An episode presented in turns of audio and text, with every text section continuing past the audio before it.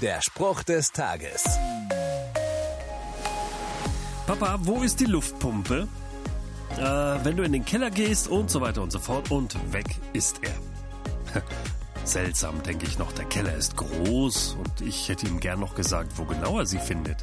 Drei Minuten später der Ruf von unten. Papa, die ist hier nirgendwo. Da sind die Jünger ein positives Beispiel.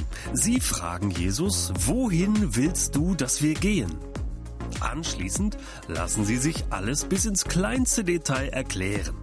Erst als Jesus fertig ist, steht da, und die Jünger gingen. Tatsächlich finden sie alles genauso vor, wie Jesus es ihnen gesagt hat. Das will ich in meinem Leben auch tun.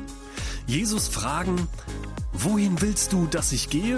Ihm bis zum Schluss zuhören und dann los. Der Spruch des Tages steht in der Bibel. Bibellesen auf bibleserver.com.